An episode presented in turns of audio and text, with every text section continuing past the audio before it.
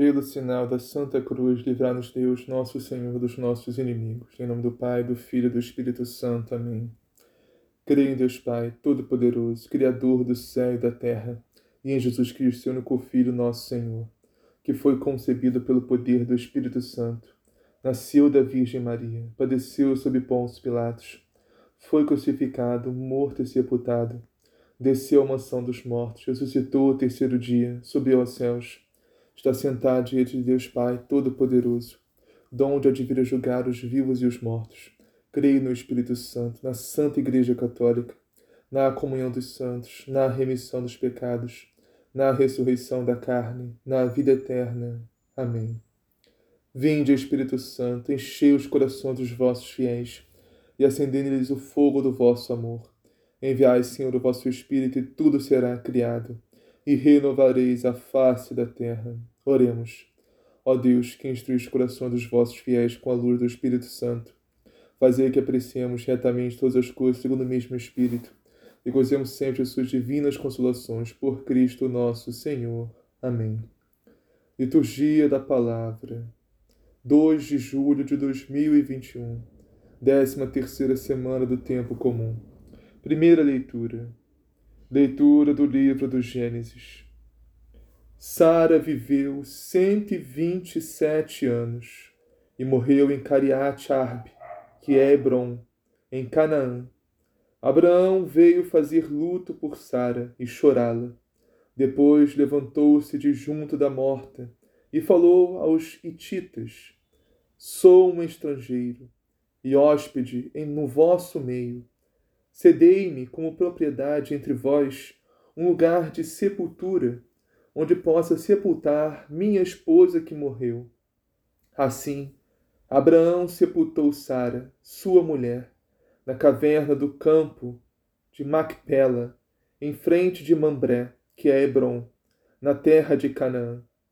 Abraão já era velho, de idade avançada, e o Senhor o havia abençoado em tudo Abraão disse ao servo mais antigo da sua casa, administrador de todos os seus bens: Põe a mão debaixo da minha coxa e jura-me pelo Senhor, Deus do céu e da terra, que não escolherás para meu filho uma mulher entre as filhas dos cananeus, no meio dos quais eu moro, mas tu irás à minha terra natal buscar entre os meus parentes uma mulher para o meu filho Isaque.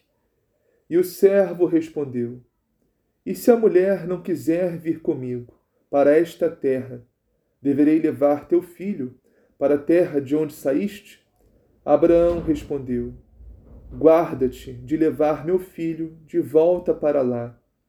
O Senhor, Deus do céu, que me tirou da casa do meu pai, e da minha terra natal, e que me falou e jurou, dizendo: A tua descendência darei esta terra. Ele mesmo enviará seu anjo diante de ti, e trarás de lá uma mulher para o meu filho. Porém, se a mulher não quiser vir contigo, ficarás livre desse juramento. Mas de maneira alguma levarás meu filho de volta para lá Isaac tinha voltado da região do poço de Laai-Roi e morava na terra do Negueb.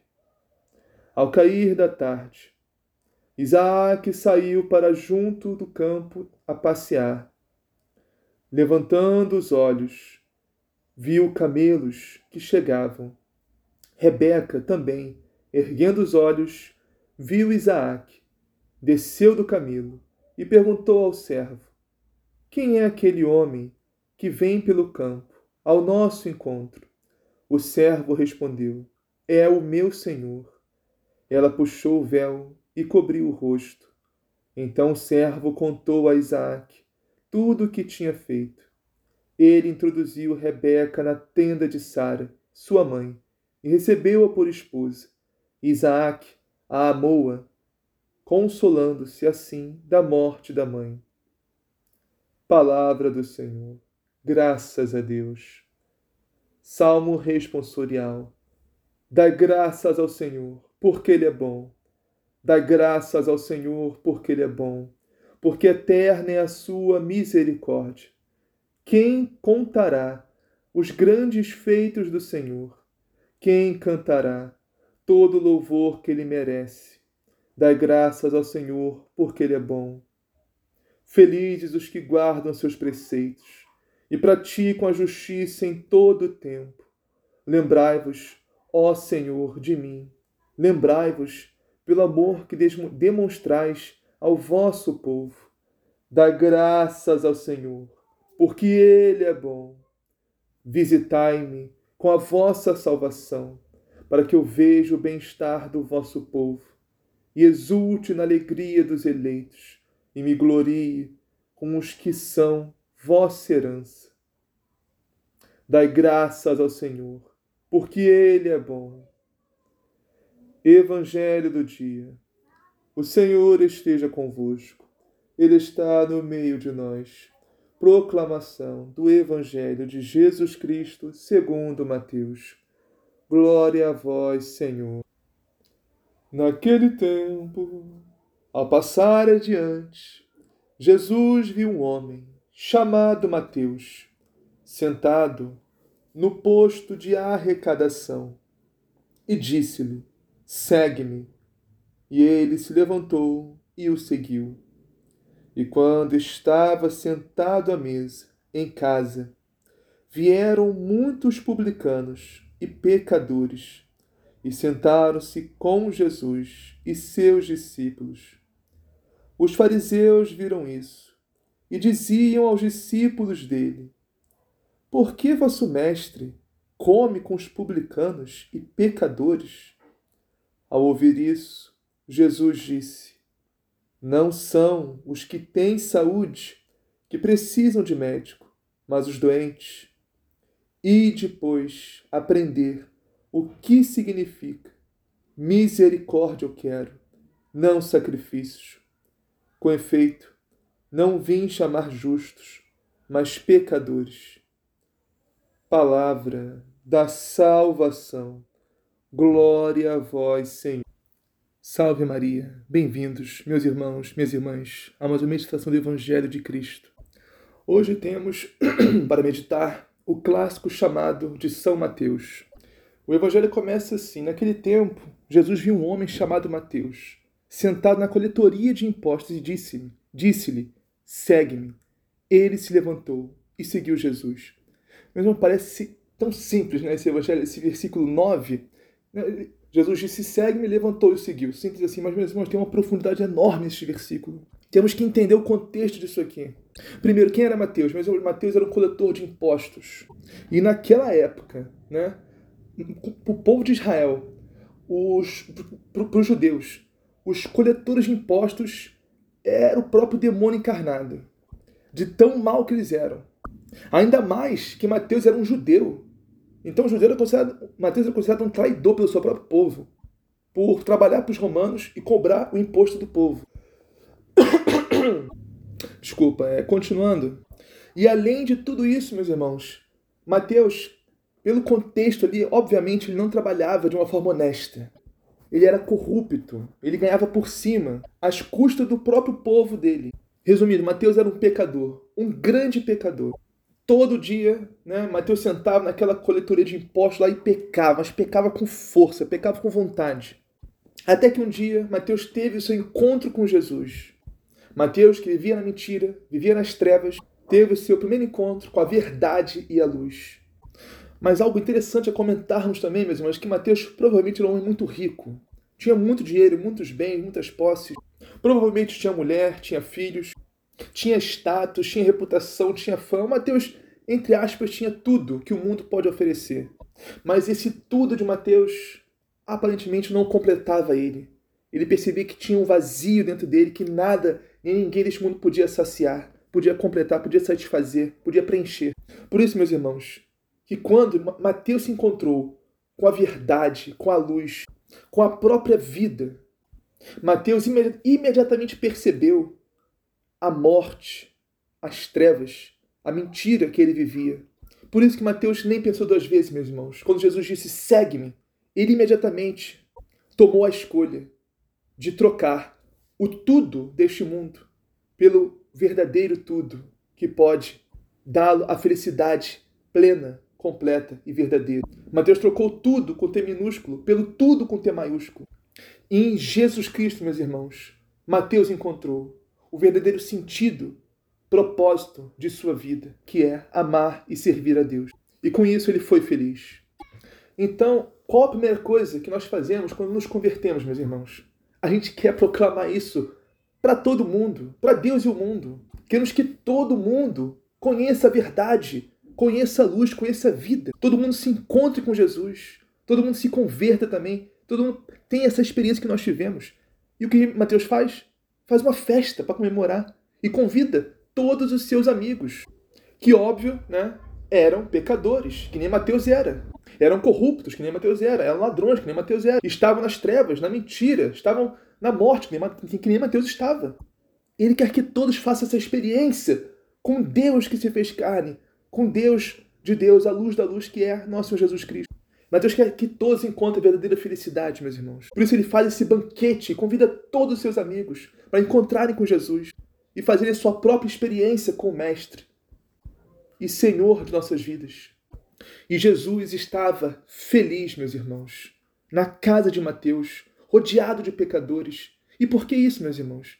Porque Jesus sabia que onde ele estava, no lugar que ele estava, com as pessoas que ele estava, ele podia, com uma palavra, com um gesto, com uma atitude, converter o coração daquela gente, converter o coração daqueles homens, daqueles amigos de Mateus, que nem converteu o coração de Mateus, meus irmãos. Mas aí aparecem os fariseus, vulgo estraga prazeres, e perguntam para os discípulos de Jesus: Por que vosso mestre come com os cobradores de impostos e com os pecadores? Naquela época, eles tinham a visão, os fariseus, doutores da lei, escribas e tal, que eles não podiam chegar perto dos pecadores que eles ficavam impuros, não podiam comer com os pecadores, não podiam tocar nos pecadores, tudo eles, eles ficavam impuros. Né? Mas, mas o cômico né, em relação a isso, o irônico, é que a impureza não vinha de fora para dentro. A impureza vinha de dentro para fora do coração deles, estava cheio de ossos, de podridão, de inveja, de injustiça, de preconceito estavam cheios de sentimentos ruins dentro do coração deles. E essa é a verdadeira impureza. Não é tocar no pecador, não é comer com o pecador que vai fazer alguém ficar impuro. Mas eles tinham essa visão. Mas aí Jesus ouviu o que eles estavam falando com os discípulos dele. E Jesus se retirou de onde ele estava e foi lá: Como é que é que vocês estão falando aí? E Jesus disse para eles, colocou eles no lugar deles e disse: Aqueles que têm saúde não precisam de médico, mas sim os doentes. Abre parênteses, vamos entender uma coisa aqui, meus irmãos. Olha o que, que Jesus fez. Jesus não disse que o pecador não é pecador. Jesus não disse que o pecado não é pecado. Jesus simplesmente sabia, estava rodeado de pecadores. Jesus sabia que todo mundo ali não era flor que se cheire, todo mundo ali não prestava. E Jesus simplesmente, né, com muita delicadeza, com muita educação, com muita gentileza, chamou Mateus e todos os seus convidados de doentes. Olha, Jesus disse para os fariseus: Eu sei que eles são doentes, eu sei que eles são pecadores, mas eu estou aqui por causa disso, porque eu sou médico e eu vim dar cura para eles, vim trazer a cura, a salvação a essas almas. Agora imagina, o Mateus, né, que seus convidados, ouvindo isso que Jesus está falando: Não, eu sei que eles são doentes, são todos doentes, é verdade, vocês, vocês, estão falando a verdade, vocês, vocês não estão mentindo, não, eles são doentes mesmo, mas eu estou aqui por causa disso, para curar eles, porque eu sou o médico dos médicos e só eu posso curar eles. Agora, fecha parêntese, voltando. O problema dos fariseus, meus irmãos, é que eles não se enxergavam doentes. Esse é o problema deles. Eles não se enxergavam pecadores. Eles não se enxergavam necessitados de Deus. Eles se achavam justos, santos, ungidos. Eles achavam que já eram santos de sétima morada. Eles achavam que eles iam morrer direto para o céu já. Nem passar nem pelo purgatório. Então, meus irmãos, é como se Jesus estivesse dizendo com muita sutileza: Olha, vocês são são, não são? Para os fariseus, né? Vocês não são justos, não são santos? Então, vocês não precisam de mim. Eles precisam. Eles são doentes, eles são pecadores. No dia que vocês se enxergarem como realmente vocês são, doentes e pecadores, igual a eles, ou talvez até pior, aí vocês me procuram. E Jesus termina dizendo: Aprendei, pois, o que significa. Quero misericórdia, não sacrifício. Jesus está citando o Antigo Testamento, meus irmãos. No Antigo Testamento, Deus já falava o coração dos homens: Eu quero misericórdia, não sacrifícios. Não que sacrifícios não devam ser feitos, devam sim. Temos que nos sacrificar a Deus sim, nossas vidas, nossas ações, nossos atos, nossas orações, jejuns, caridade, tudo. Temos que sacrificar a Deus um sacrifício de louvor, uma oferta de louvor a Deus. Mas não é disso que Jesus está dizendo. Jesus está dizendo que isso não pode sobrepor a misericórdia, o amor, a caridade dos nossos irmãos. Mesmo a religião não pode ser algo que a gente se esconde para ser ruim, para ser mal, que nem os fariseus. Devemos fazer sacrifícios? Sim, oração, jejum, caridade, meditação, leitura da palavra. Sim, devemos tudo isso, mas não podemos esquecer de forma alguma do mais importante, do amor, da misericórdia aos nossos irmãos.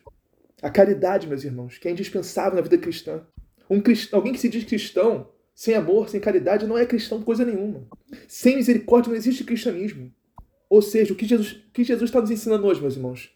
Que nós termos amor, temos paciência, temos caridade, temos bondade, misericórdia com o irmão que está no pecado é, é melhor para Deus, é um, é um odor, sobe um odor suave. É mais agradável a Deus, aos olhos de Deus, do que um ano de jejum. Não que o jejum não deva ser feito, mas a misericórdia, o amor, a caridade é mais importante. Repito, aprendei, pois, o que significa. Quero misericórdia, não sacrifício. E Jesus termina dizendo: de fato, eu vim chamar justos, mas de fato, eu não vim chamar justos, mas pecadores. Ou seja, os que se acham justos são aqueles que acham que não precisam de Deus, que nem os fariseus. Mas tem um detalhe, meus irmãos, que ninguém, absolutamente ninguém, é justo diante do Cordeiro imolado de Deus, nosso Senhor Jesus Cristo. Ou seja, pela justiça ninguém vai passar, meus irmãos. Então passamos pela misericórdia. Temos misericórdia dos nossos irmãos. Se queremos que um dia Deus também tenha misericórdia de nós. Assim seja, amém. Pai nosso que estás no céu, santificado seja o vosso nome. Venha a nós o vosso reino. Seja feita a vossa vontade, assim na terra como no céu. O pão nosso de cada dia nos dá hoje, perdoai as nossas ofensas, assim como nós perdoamos a quem nos tem ofendido. E não deixeis cair em tentação, mas livrai do mal. Amém. Ave Maria, cheia de graça, Senhor é convosco, bendito sois vós entre as mulheres, bendito é o fruto do vosso ventre, Jesus. Santa Maria, Mãe de Deus, rogai por nós, pecadores, agora e na hora de nossa morte. Amém. Glória ao Pai, ao Filho e ao Espírito Santo, como era no princípio, agora e sempre, por todos os séculos dos séculos. Amém.